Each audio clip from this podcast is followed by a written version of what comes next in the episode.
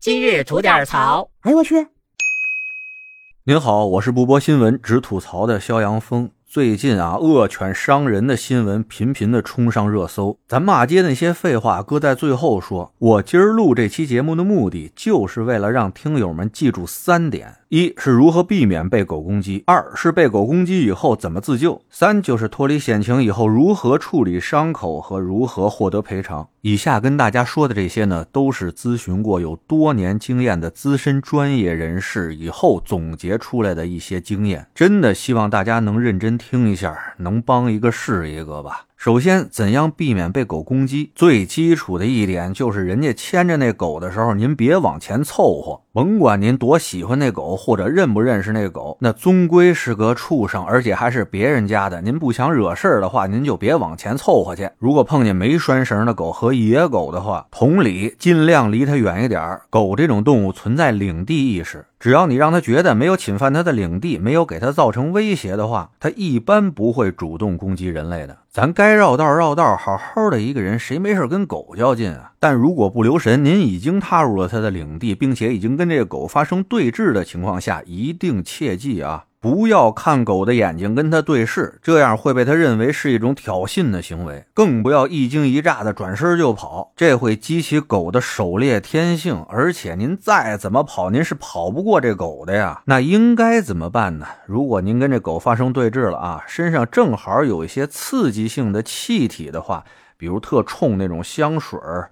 摩丝驱蚊水，反正能喷的那种味儿特大的玩意儿吧，您就对着它喷，哎，这是最好使的。喷完以后，慢慢后退着，远离这个狗的范围。当然，这是最理想的一种情况啊！谁没事身上净带着这些玩意儿，对吧？那就甭管您身上有什么，都利用起来，什么书包啊、雨伞啊、棍儿啊。哪怕是外套啊，都给它撑起来。只要让它感觉您这个体型，哎，突然变大了，它这么一二呼，您就可以慢慢的往后后退着啊，撤离出这狗的势力范围。还有一种说法呢，有一些争议，在这儿呢，我也跟您介绍一下，就是一个老话啊，说狗怕哈腰，狼怕蹲。那意思呢，就是说这狗跟你发生对峙的时候，你哈腰做捡东西要扔它的这种姿态，这狗呢就害怕了，自己会远离。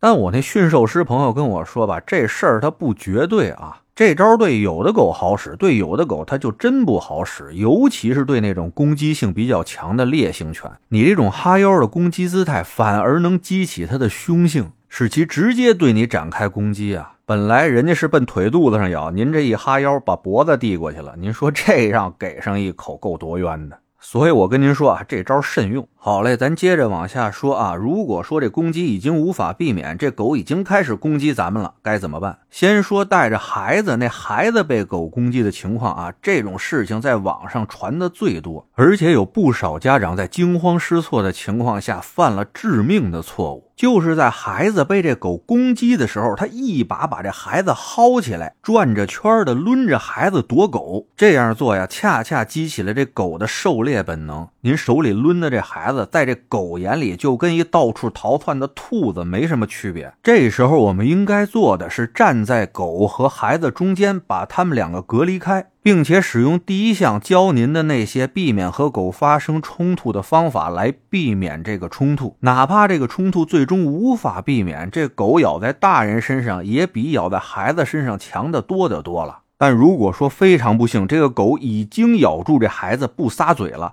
您千万别跟这狗抢孩子去，那样只会造成这孩子受到更大的伤害。教您三招，一定记住了。第一招就是绕到这狗身后去，让它两条后腿离地，让它失去平衡以后，绝大多数的狗都会撒嘴。这招啊，百试不爽啊！但万一万一这招不好使，那您就使第二招。窒息法就是您甭管想什么辙，让这狗喘不过气儿来。绳子、项圈、皮带、衣服、书包袋，实在您是光着膀子呢，什么都没有，您拿这胳膊肘子使劲勒住它脖子，有那么个十来秒，这狗只要喘不过气儿来，也就撒嘴了。最后第三招呢，我觉得没前两招好使啊，但人家既然跟我说了，我也告诉您一下，指定有用是没毛病的。就是拿什么树杈啊、什么尖锐物啊这种东西往这狗嗓子眼里捅，因为这狗咬住什么东西以后，这嘴两边肯定有缝隙啊，顺着这缝隙往那嗓子眼里就使劲捅，它这一恶心也就撒嘴了。以上就是全口救人最好的三种方法啊。切记切记，不要对着这狗一通乱抡，很容易激起这狗的凶性，让它越咬越厉害，而且拧头撕吧，这样造成的伤害就太大了。如果咱自己被狗咬住要开展自救的话，记住两个地方，一个是鼻子，一个是眼睛，有什么尖锐物就玩命戳，玩命锤。就算没有的话，您就拿拳头使劲凿这俩地方也好使。您就一边凿它，一边大声呼救啊！一是喊喊人过来帮忙，二是震慑震慑这畜生。等到这狗撒嘴以后，也就是两种情况：一就是它被您震慑住了，您可以慢慢的往后退着，脱离战斗。这时候记住，千万别跑。二就是这狗撒嘴以后还持续的发动攻击，您脱离不了战斗，那这时候尤其面对的是大型犬的时候，就只能跟它拼命了。对机会啊，勒住它脖子，摁住它嘴，趴在它身上，这个姿势是最大限度能够减少伤害的一种方法了。同时啊，您还得大声呼救。像这种缠斗的情况，如果发生了，再没人帮忙的话，那就只能看这人和这狗最后谁胜出了。最后呢，咱们要说的就是事后处理。如果说被这狗伤了，甭管多轻的伤啊，先消毒，肥皂水啊、碘伏啊，什么都行。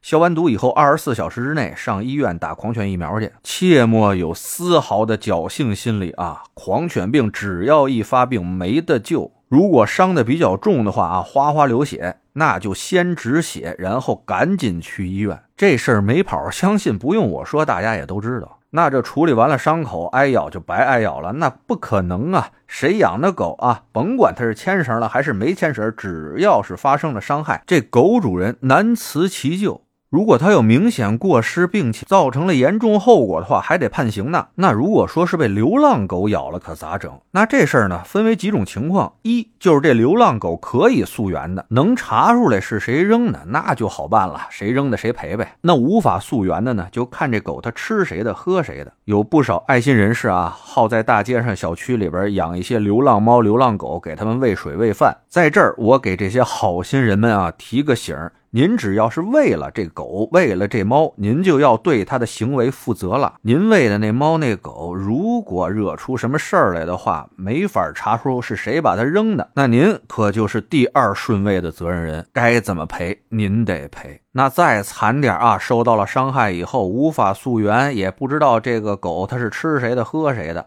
都没有，纯野狗。那您就看一下您所受到伤害的这个地方啊，它有人管没人管？甭管是公园啊、小区啊、体育场所呀，还是什么写字楼、饭店里边吧，只要这地儿有人管，那他们就该负责。这不用有任何怀疑啊，这是哥们儿我专业，而且有不少的案例都已经这么判过了，您就照着做就完了。那您可以要求得到的赔偿呢，有医疗费用、误工费、护理费、交通费以及精神损害抚慰金，该给的这都得给啊。其中呢最难算的就是误工费，我大概跟您说一下，这误工费呢是按照实际减少的收入计算。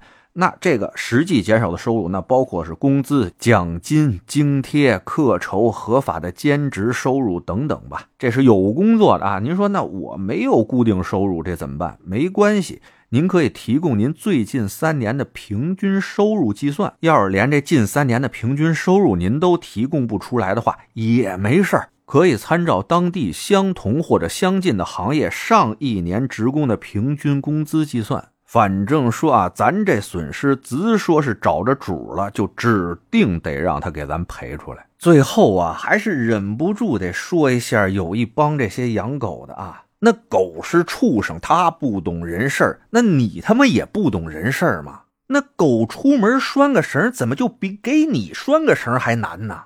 出去遛狗，该拴绳拴绳，该拿个纸袋捡捡狗屎捡捡狗屎，个个都这么守规矩，哪来的那么多纠纷？还有呢，好在城市里边养烈性犬的，你们心里都有点谱没有啊？你们养的那是个狗啊，那还是个爹呀？那养宠物你控制得住的，那是个宠物；你要控制不住的，那不就养个活爹一样吗？哎，真不知道这帮人怎么想的啊！人假狗威是怎么样啊？不知道，不知道哈。出点事儿，你们该咋赔咋赔吧，也别喊冤。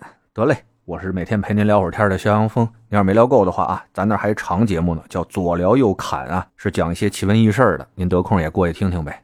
我先谢谢您了，今儿就这，回见了您呐。